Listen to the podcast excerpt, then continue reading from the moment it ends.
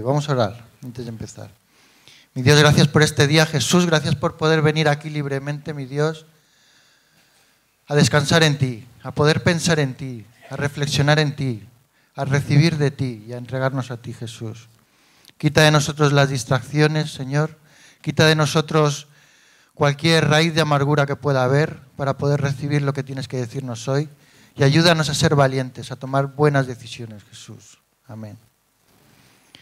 Pues hoy vamos a terminar con la serie de Filipenses. Eh, llevamos varias semanas acompañando al apóstol Pablo en este libro y la predicación de hoy se llama Intimidad Profunda. Pero antes de hablaros de eso, os quería hablar de un lugar que a mí me causa mucha curiosidad. Es un lugar que, que está aquí en Madrid y que a mí a veces me causa cierta frustración. Me gusta, pero a veces lo odio. Y se llama IKEA. IKEA es un sitio donde el tiempo y el espacio van a otro ritmo. Porque tú a veces puede que sepas la hora a la que quieres salir, pero no sabes cuándo vas a salir. A lo mejor tú sabes qué es lo que vas a comprar en IKEA, pero no sabes lo que al final te vas a llevar. A lo mejor tú ya has calculado lo que te puedes gastar, pero no sabes lo que vas a terminar pagando. Y es porque IKEA es un sitio perfectamente diseñado para envolverte, para distraerte, para que te olvides cuál era la razón por la que habías entrado. Hace poco fuimos a buscar un escritorio para las niñas y antes de llegar a los escritorios tuvimos que pasar a ver todas las estanterías, sillones, muebles de salón, dormitorios, cocinas, baños. Y cuando íbamos por las cocinas le dije a Nadia, no puedo más no puedo más, llevamos aquí 40 minutos viendo cosas, no puedo más. Y le dije, sígueme. Y empecé a meterme por un pasillo, me metí por, por otro lado, tal, no sé qué, y después de estar como 10 minutos andando, me dice Nadia, Giovanni, que estamos otra vez en las cocinas. Había conseguido darle la vuelta al IKEA, no sé cómo. Y se supone que cuando localizas lo que quieres, apuntas un código y llegarás algún día a un almacén donde allí lo cogerás. Pero antes de llegar ahí, vas a tener que pasar por otro laberinto en el que tendrás que ver todas las plantitas, velitas, lámparas, ropa de cama, cortinas, alfombras y marcos que, que se te puedan ocurrir. Y luego llegas al almacén. Un almacén lleno de pasillos donde vas a coger unas cajas que pesan mucho y las metes en un carro y pagas. Pero si te pasa como a nosotros, la mitad de las cosas no estaban donde decían que tenía que estar. Así que salimos a las 4 de la tarde y habíamos entrado a las 10 de la mañana. Lo peor que te puede pasar cuando entras en un sitio como IKEA es olvidar a lo que ibas. Si alguien alguna vez te dice, oye, ¿te vienes a mirar a IKEA? No vayas nunca, nunca. Perder el objetivo es lo peor que te puede pasar. Una frase de un político americano decía que uno de los errores más peligrosos de la humanidad es olvidar lo que estabas intentando alcanzar. Y a veces nuestra vida cristiana puede ser un poco como entrar a Ikea, ¿no? Pasas mucho tiempo allí y olvidas por qué estás allí. Empiezas a coger cosas que no eran lo que tenías que coger. Y pasas tiempo y te das cuenta que han pasado los años y estás en el mismo punto donde estabas. En Filipenses, Pablo está escribiendo una carta a una iglesia muy amada, ¿no? No era una iglesia como la de Corinto o Gálatas, que tenía un montón de historias doctrinales, muchas peleas internas. Esta iglesia era una iglesia buena, era una iglesia de gente muy maja, gente que parece que iba en el camino correcto y solamente tenían a lo mejor pequeñas discusiones, como vemos en el capítulo 4, entre dos líderes que se llamaban Evodia y Sintique, pero lo normal en cualquier iglesia, ¿no? Lo normal. Es una iglesia maja como la nuestra, ¿Qué le escribes a una iglesia maja?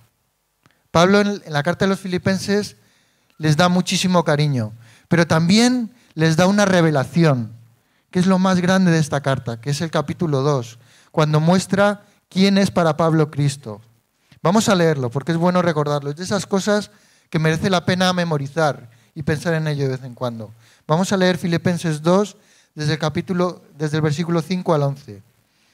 Haya pues en vosotros esta actitud que hubo también en Cristo Jesús, el cual, aunque existía en forma de Dios, no consideró el ser igual a Dios como algo a que aferrarse, sino que se despojó a sí mismo, tomando forma de siervo, haciéndose semejante a los hombres. y hallándose en forma de hombre, se humilló a sí mismo, haciéndose obediente hasta la muerte y muerte de cruz. Por lo cual Dios también le exaltó hasta lo sumo y le confirió el nombre que es sobre todo nombre, para que en el nombre de Jesús se doble toda rodilla de los que están en el cielo y en la tierra y debajo de la tierra, y toda lengua confiese que Jesús es el Señor, para gloria de Dios Padre. Hoy vamos a ver sobre esta revelación cómo afectó esto a la vida de Pablo, ¿no? Y sobre todo vamos a volver a insistir cosas que ya hemos visto durante estos días, pero vamos a profundizar un poco más. Y vamos a ver algo muy especial que viene en el versículo 10 del capítulo 3. ¿no? Lo que Pablo le está diciendo a los filipenses es, no perdáis de vista el objetivo. Este es el objetivo. No perdáis de vista la meta. Esta es la meta. Porque aunque parezca que vayamos caminando bien, es posible que sin darnos cuenta perdamos el objetivo. Pero la predicación de hoy también es una advertencia grande para nosotros. Es una advertencia que va a llegar a lo profundo de nuestros deseos y nuestros pensamientos. Nos va a retar bastante hoy. Y de hecho, si después de lo que vemos hoy no hay ningún cambio en nuestra forma de pensar, aunque sea pequeño, a lo mejor aunque digas que te gusta, no ha servido para nada.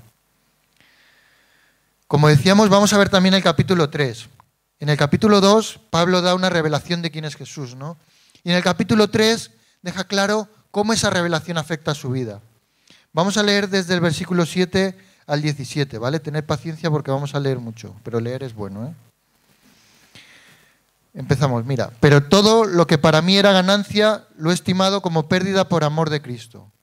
Y aún más yo estimo como pérdida todas las cosas, en vista del incomparable valor de conocer a Cristo Jesús, mi Señor, por quien lo he perdido todo y lo considero como basura a fin de ganar a Cristo y ser hallado en él, no teniendo mi propia justicia derivada de la ley, sino la que es por la fe en Cristo, la justicia que procede de Dios sobre la base de la fe.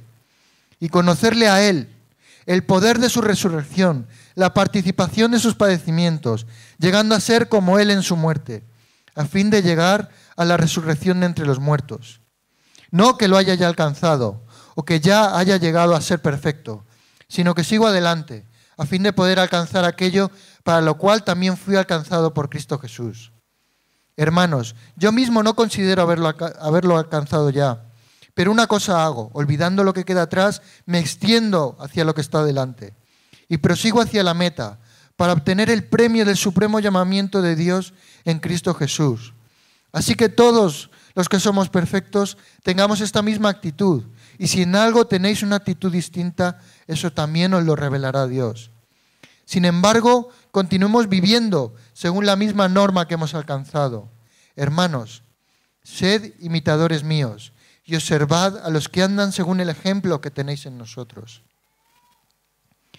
En la primera parte del capítulo 3, Pablo nos recuerda, es una parte que no hemos leído, pero eh, vimos la semana pasada, Pablo nos recordó que él vivía una vida totalmente consagrada a ser lo que él pensaba que era todo lo que Dios quería de un hombre. Pablo se había esforzado, se había dedicado a ser un gran maestro entre los judíos. Y era muy, muy estricto, era muy dedicado y vivía de una forma muy recta con lo que él creía que estaba bien. Y cuando vio que los cristianos podían distraer a la gente de lo que él pensaba que era lo que Dios quería de los hombres, se propuso como ninguno perseguirlos. Y cuando iba a perseguirlos de camino a Samaria, Jesús le corta el paso.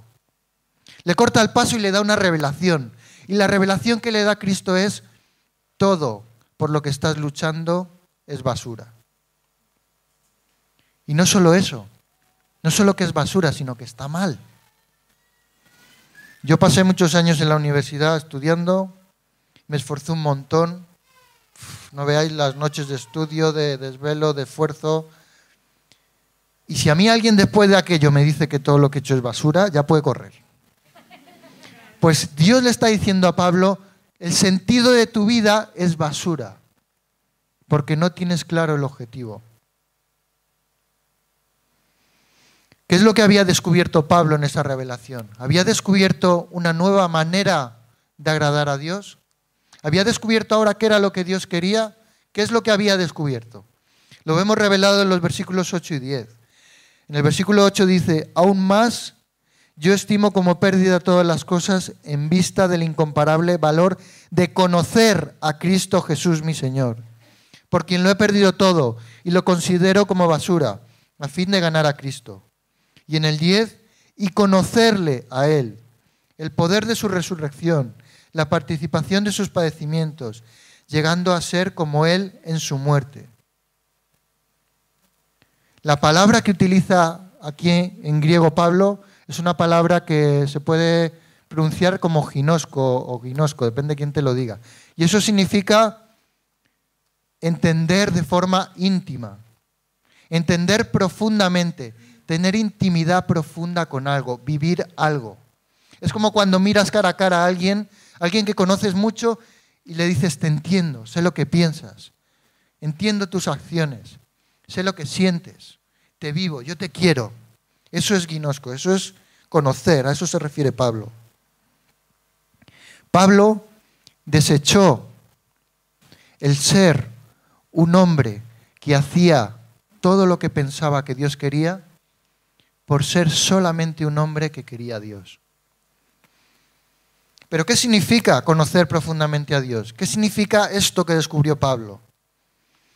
Una peli que me encanta es una película de un neonazi que, que se da cuenta del error que está cometiendo, que se llama American History X.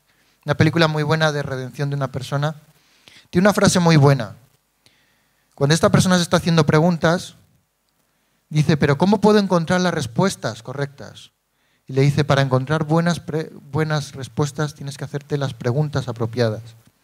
Y la pregunta que nos tenemos que hacer nosotros es, ¿qué deseamos realmente de Dios? Hazte esta pregunta y sé sincero. ¿Qué deseas realmente de Dios? ¿Qué es lo que realmente quieres de Dios? Sabes, hay personas que han aceptado a Jesús como su Salvador, pero no le han aceptado como su Señor. A veces queremos estar con Dios por lo que obtenemos de Él, porque sabemos que nuestra mente funciona mejor, nuestra vida está más libre, nuestras relaciones funcionan mejor. Dios nos bendice incluso. Y nadie quiere pasar la eternidad en el infierno. Pero no le deseamos a Él por quien es Él. No le deseamos a Él. Hay otra frase muy buena que dice que los cristianos no somos empujados solamente a la redención, sino hacia el Redentor mismo. Cuando era pequeñito, y pensaba en el cielo, pensaba, eternidad. ¿Qué es eso de eternidad?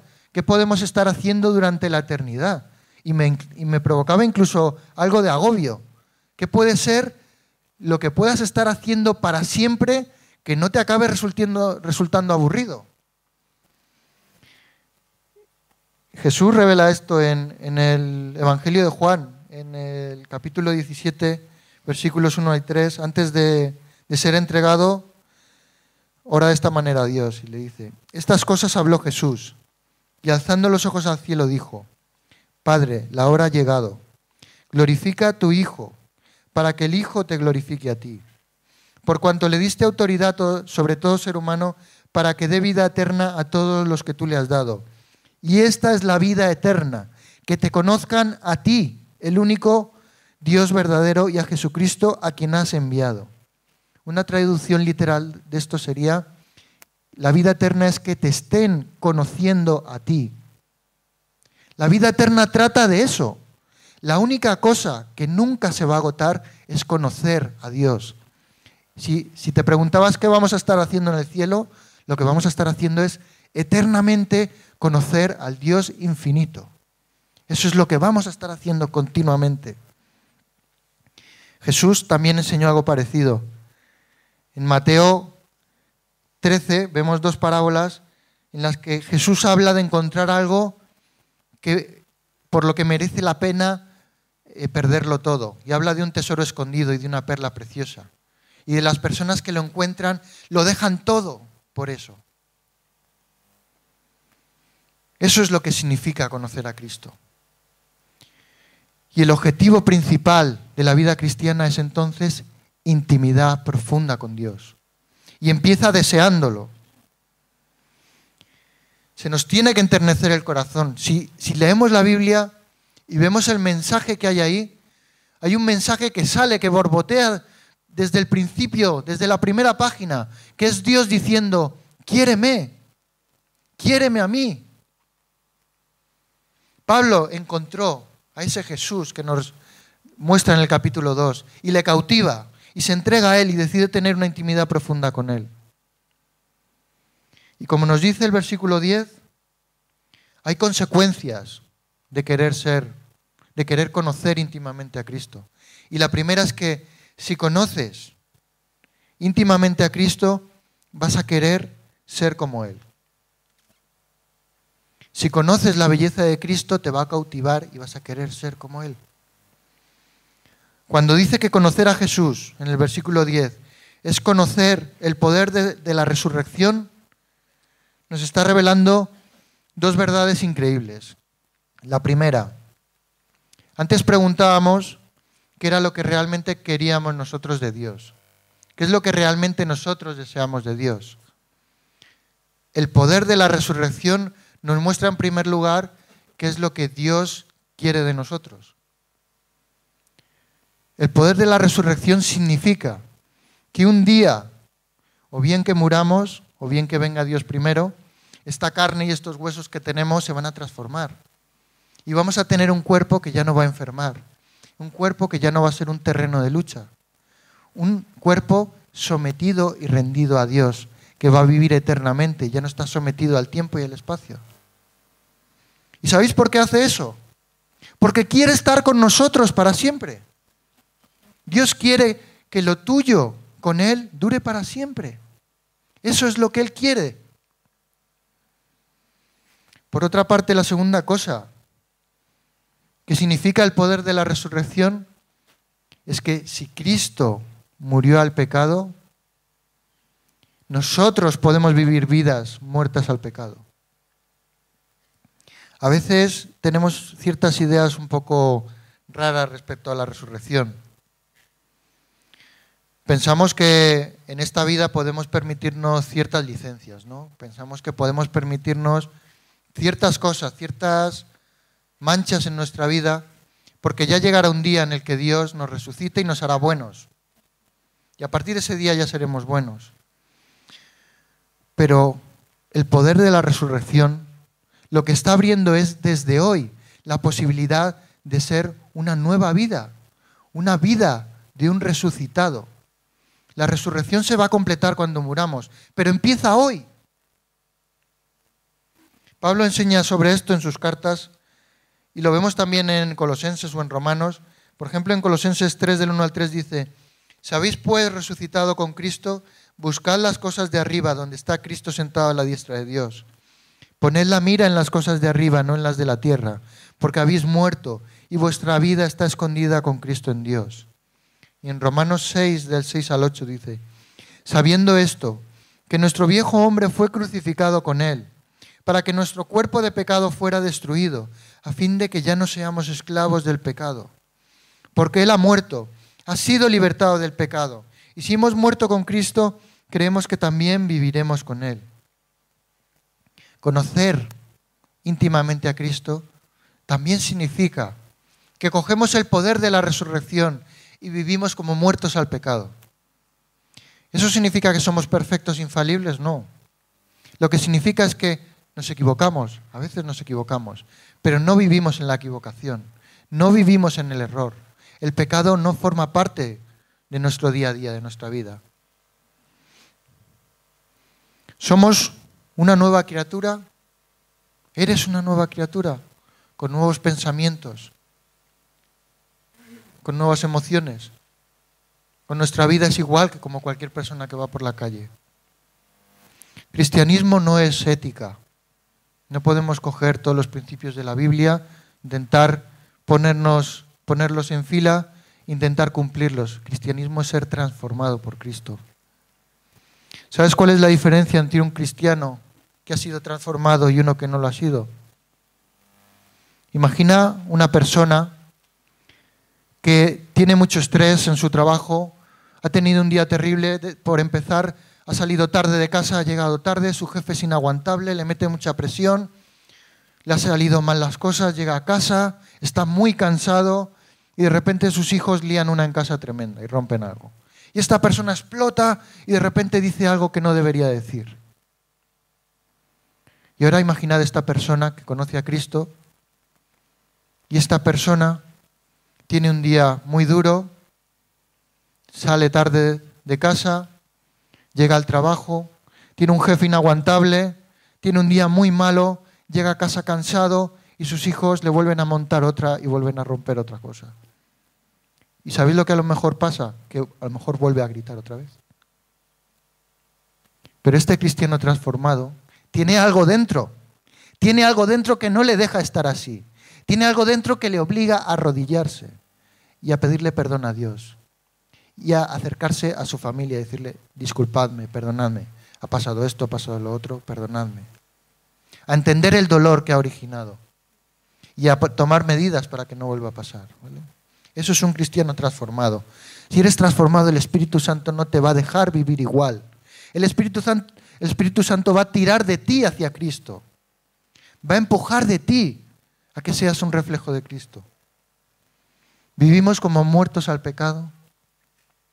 Antes diríamos, ¿está tu conciencia limpia? Ahora podemos decir, ¿está tu teléfono limpio? ¿Qué guardas en tu teléfono?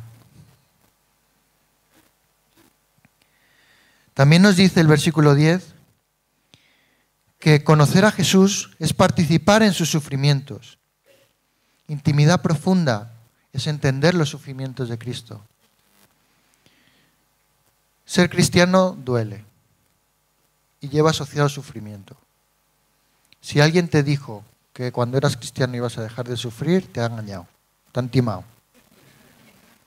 Porque el amor duele el origen de los sufrimientos de Cristo fue su amor por Dios y su amor por nosotros. Y eso le llevó a humillarse, a soportar el agravio, a sacrificarse, a hacerse obediente y a sufrir. Ser líder en la iglesia o servir en la iglesia, mejor dicho, lleva asociado sufrimiento. Ser pastor de esta iglesia a veces hace sufrir, ¿a que sí? Ser anciano de esta iglesia a veces hace sufrir. Ser líder hace sufrir.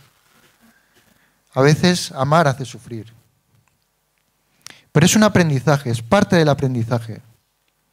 A veces tener que humillarnos como Cristo nos hace entender, entender su corazón, ¿no? Primera de Pedro 2.21 dice, porque para este propósito habéis sido llamados, pues también Cristo sufrió por vosotros, dejándoos ejemplo para que sigáis sus pisadas. El sufrimiento a veces no hay que buscarlo, ¿vale? No seamos masocas. Pero a veces, cuando ocurre, te lleva a un punto de intimidad, a un punto de compañerismo con Cristo, de protección con Él, de entenderle. Y a veces, ¿sabéis qué? Hay algo muy curioso y es que en las iglesias de Occidente a veces, bueno, Occidente, las iglesias que no están perseguidas, oramos por la iglesia perseguida, ¿no? Y hay que hacerlo, ¿no? Porque están pasando una situación muy dura, ¿no? Creo que tenemos visita de Turquía, ¿no? Gracias por estar aquí. Y a veces oramos por ellos, ¿no? Por, por todo lo que están pasando. Pero fijaos en algo, a veces ser cristiano en nuestro mundo protegido es muy fácil. Y ser cristiano y perder de vista el objetivo es fácil. Y nadie se da cuenta.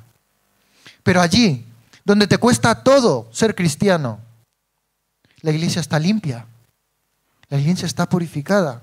Porque ser cristiano cuesta todo. Y solamente te puedes mantener si quieres tener intimidad profunda con Cristo. Si le has reconocido como tu Salvador, pero también como tu Señor. Ojalá la iglesia perseguida esté orando por las iglesias que no estamos perseguidas. A lo mejor ellos han encontrado la perla de gran precio y lo han dado todo. No perdamos ese deseo que tienen ellos. No perdamos esa intimidad con Cristo que ellos tienen para sobrevivir. No seamos hijos malcriados por estar protegidos. Dice también el versículo 10 que conocer a Jesús es desear llegar a ser como Él en su muerte. Pablo, cuando estaba encarcelado, sabía que la presión sobre él no iba a acabar bien. Él sabía que probablemente iba a morir ejecutado.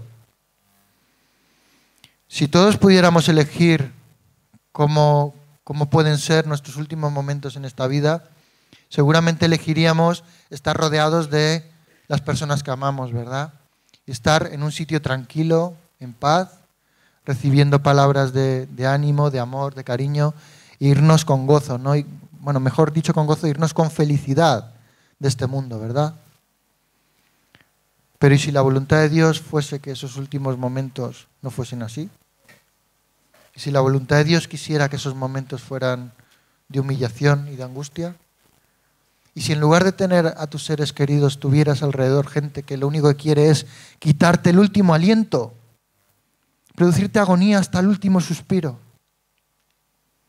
Así fue como Jesús dejó esta vida. Querríamos ser como Jesús en su muerte. Pablo quería ser como Jesús en su muerte y de hecho pasó por ello. Queremos ser obedientes por amor, como Cristo, que amó incluso a aquellas personas que le estaban quitando el último aliento, o como Pablo que hizo lo mismo. Se habla mucho del derecho a una muerte digna, ¿no? Estamos dispuestos a, a deshacernos del derecho a una muerte digna por Cristo. Hay hermanos nuestros que lo hacen todos los días. Conocer a Cristo es ser obedientes incluso hasta la muerte. Y no sabemos qué va a pasar, a lo mejor no nos pasa eso, Dios quiera que no. Dios quiera que no tengamos que pasar por ello, pero ¿y si pasa? ¿Cómo se alcanza este objetivo? Pablo tenía claro que todo lo que tenía no merecía la pena comparado con conocer íntimamente a Cristo. ¿Y cómo ve Pablo alcanzar este objetivo? ¿Cómo ve Pablo tener intimidad verdadera con Cristo? Si le preguntaras a Pablo cómo ve la vida cristiana, te diría que él lo ve como una maratón, como una carrera. Y de hecho, en casi todas las epístolas hay alguna referencia a corredores, a carrera, a meta, a esforzarse. Lo vemos, por ejemplo, en Galatas 5, que dice, vosotros corríais bien, ¿quién os impidió obedecer la verdad? En Filipenses 2.16, sosteniendo firmemente la palabra de vida a fin de que yo tenga motivo para gloriarme en el día de Cristo, ya que no habré corrido en vano ni habré trabajado en vano. Para Pablo, este objetivo es algo, un deporte de élite, un deporte de esfuerzo. ¿Y cómo se consigue vencer en este tipo de deportes? Lo vimos también un poco la semana pasada y vamos a profundizar también. Para terminar esta carrera y vencer necesitas insatisfacción. En el versículo 12 veíamos que Pablo decía, yo no lo he alcanzado, todavía no lo he alcanzado. Pablo recorrió 16.000 kilómetros predicando el Evangelio durante 30 años. Es la distancia que hay entre Madrid y China. Plantó numerosísimas iglesias en toda Asia Menor. Se enfrentó a todo tipo de autoridades, todo tipo de presiones, náufragos, cárceles. Resucitó gente, sanó gente. Pablo era ese tipo de persona que un día estaba predicando, que creo que lo cuenta Hechos 20, estaba predicando un montón de horas y había un chico en una ventana, ese chico se cae, se muere, Pablo ora por él, este chico resucita y ¿qué habríamos hecho cualquiera de nosotros? nos habríamos ido a casa flipando. Es el mejor día de nuestra vida por lo que Dios ha hecho. Pues Pablo siguió predicando. Ese era el tipo de persona que era Pablo. Y él dice, yo no lo he alcanzado todavía. Si él no lo ha alcanzado todavía, no hay ser humano que pueda decir que lo ha alcanzado todavía. Tenemos que tener insatisfacción, que tiene que partir de un agradecimiento, ¿vale? No es desagradecimiento, sino que agradecemos a Dios todo lo que ha hecho hasta ahora, pero queremos más. Tenemos hambre. Un corredor de élite consigue arañar esas décimas que le hacen ser el campeón por pequeños detalles, pequeñas mejoras, pisar mejor o, tener más equilibrado el cuerpo. Los que no mejoran su técnica acaban lesionados y no vencen nunca. Dice también el versículo 17, hermanos, sed imitadores míos, observad a los que andan según el ejemplo que tenéis en vosotros. Sin insatisfacción no podemos mejorar. Y nos da una pequeña clave. fijaos en los que siguen a Cristo. Es como cuando ves el ciclismo, el ciclismo de, competición, suele haber grupos de cabeza y los corredores que quieren llegar hasta el final se pegan a esos grupos de cabeza. Saben que si se mantienen unidos a ellos van a poder llegar hasta el final. Y es lo que está diciendo Pablo. Pégate a aquellas personas que veas que están reflejando el carácter de Cristo. Otra cosa que necesitamos además de insatisfacción es concentración. Pablo dice en los versículos 13 y 14, yo mismo no considero ya alcanzado, pero una cosa hago, olvido lo que queda atrás y me extiendo hacia lo que está delante. Prosigo hacia la meta para obtener el supremo premio del llamamiento de Dios en Cristo Jesús. Tu mirada, tu enfoque determina tu dirección. El cuerpo de un corredor sigue su mirada. Vas a tener que elegir continuamente hacia qué te enfocas en tu vida. ¿Recordáis la parábola? Bueno, la parábola no, la historia en la que Jesús estaba en casa de Lázaro y estaba hablando y estaban las dos hermanas de Lázaro, María y Marta. Y Marta estaba sirviéndolos a todos. Marta estaba seguramente preparando comida, limpiándolo todo, dejándolo todo perfecto para que todos los demás estuvieran a gusto. Y María estaba cautivada. Estaba escuchando a Jesús cautivada sin mover una pestaña. Y Marta le dice a Jesús, Señor, mira a mi hermana, qué morro tiene. Yo estoy aquí trabajando y ella está solamente mirándote. Y Jesús dice, no, no, no es que no esté haciendo nada, está haciendo lo más importante y no debe dejar de hacerlo. No quiere decir que no tengas que hacer cosas, ¿vale? Significa que la fuente de todo es que mires a Cristo, ¿vale? Ten cuidado dónde empiezas, ¿no? Para empezar a servir a Cristo primero, desea tener intimidad con Cristo. También habla de esforzarse en el versículo 14. Dice que Él se extiende hacia la meta, se extiende para alcanzar lo que queda adelante. Y la palabra que usa es una palabra que en griego es dioco.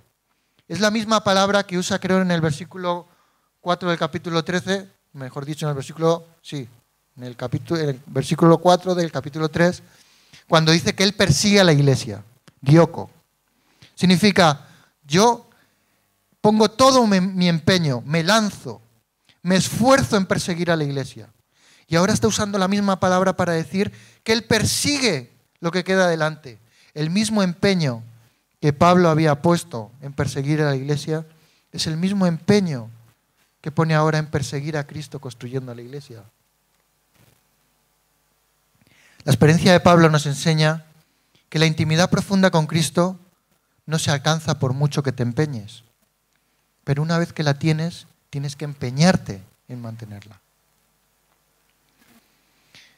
Y la tercera cosa por la que Pablo llegó a la meta es porque Pablo tenía dedicación y saboreaba la victoria.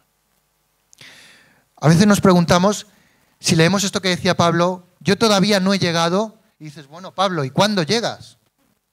En España tenemos algo muy claro, ¿no? Y es que después de 35 años cotizados, con tus 67 creo que es ahora años, te jubilas, por fin te jubilas. Tengo un compañero que tiene un taco de hojas que son los días que le quedan para jubilarse.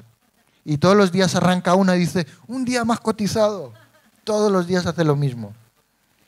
Y cuando leía esto que decía Pablo, me preguntaba, ¿y cuándo llegó Pablo? Y lo vemos en algo que le escribe a Timoteo en segunda de Timoteo y le dice en segunda de Timoteo 4:6, porque yo ya estoy para ser derramado como una ofrenda de libación y el tiempo de mi partida ha llegado.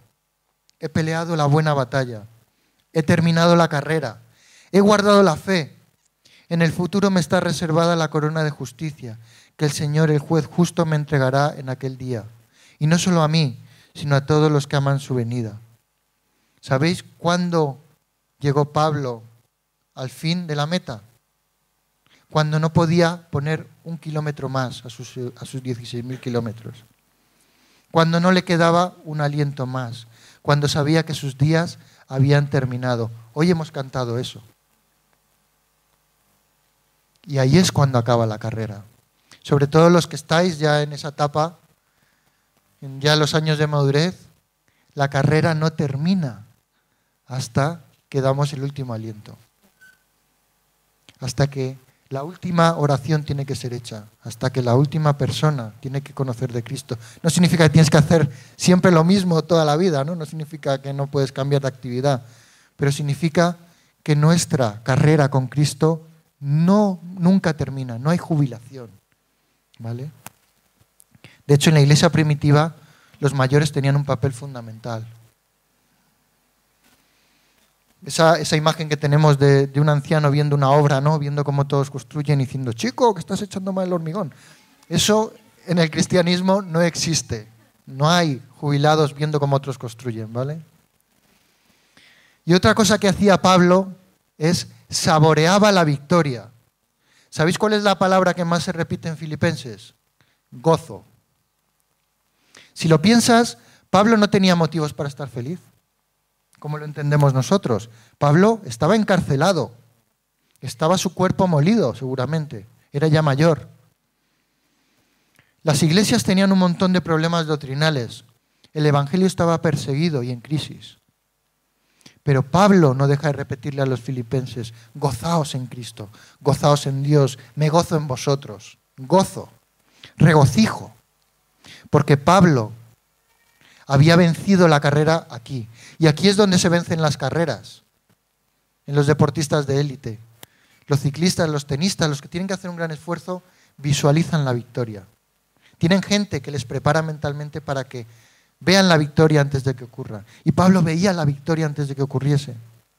Y se regocijaba en el premio, se regocijaba en el abrazo de Cristo que le dijera, buen siervo fiel. Iglesia, todavía no hemos llegado. Todavía no hemos llegado. Dios ha sido bueno con nosotros, pero todavía tenemos mucho que alcanzar. Todavía tienes mucho que alcanzar para Cristo. Tengamos insatisfacción con agradecimiento. Tengamos esfuerzo. Elijamos bien y saboreemos la victoria. Vamos a terminar. Podéis poneros de pie si queréis. Cristo es nuestra meta inagotable. Cristo es el sentido por el que merece la pena darlo todo. ¿Os acordáis lo que nos decía Mau el otro día que vino? Si no lo damos todo por Cristo, ¿por quién lo íbamos a dar? Si reconocemos a Jesús que encontró Pablo y que nos muestra en el capítulo 2, vamos a desear tener intimidad con Él. Y qué fácil nos distraemos en este mundo en el que vivimos, ¿verdad? Y, no estoy juzgando a nadie porque yo tengo el mismo problema. A veces nos distraemos. A lo mejor hoy has descubierto que nunca habías recibido a Cristo como tu Salvador, pero, pero tampoco como tu Señor. A lo mejor hoy te has dado cuenta que deseabas a Dios por lo que obtenías de Él, pero no por quién es Él. Dicen que hay dos momentos claves en la vida, uno es cuando naces y otro es cuando descubres por qué has nacido. Cristo es la razón por la que hemos nacido. Y a lo mejor llevas tiempo trabajando en la iglesia, estás cansado, has tenido decepciones, has tenido a lo mejor pues, algún conflicto o alguna cosa y estás cansado. La carrera no ha terminado. La carrera no ha terminado. Vamos a orar. Mi Dios, qué privilegio es poder conocerte, Señor. Qué privilegio es tener intimidad contigo y poder darte nuestra vida y reconocerte como nuestro Señor. Ayúdanos a tener el corazón tierno, a tener la vista clave en la meta, a no distraernos, a esforzarnos, a tener insatisfacción, a amar y ser obedientes hasta el fin. Te adoramos, Jesús. Bendícenos como iglesia. Ayúdanos a llegar a puntos donde nunca pensábamos que íbamos a poder llegar. Protégenos, Señor, cúbrenos, guíanos a ser más como tú, Jesús. Te damos gracias, Jesús. Amén.